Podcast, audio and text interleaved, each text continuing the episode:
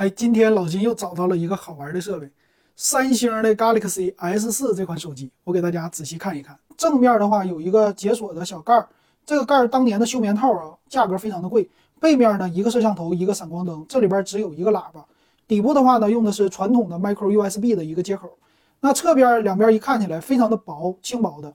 然后后边的后盖呢是可以拆开的，我们给它拆开看一看，这使劲给它一掰开就可以了。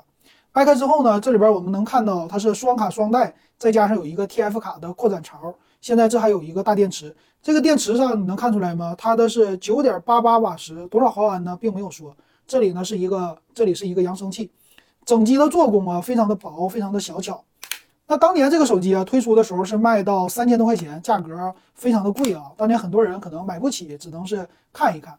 那这个手机最经典的呢，就是开机的界面，我们打开。这个界面，当年老金的手机就是为了模仿它的壁纸，我就要去买一个啊，非常的经典。这个气球的画面，我们打开之后，现在看这个手机的系统，它是安卓五点零的系统，可以说已经升级到最新的版本了，安卓五点零。那现在它的软件呢，基本的软件还是可以使用的，比如说我们用它来刷一个抖音，但是呢，载入的速度是非常慢的。我这提前载入好了，我们刷一下看看，速度是不是非常的快？几乎没有什么太多的延迟。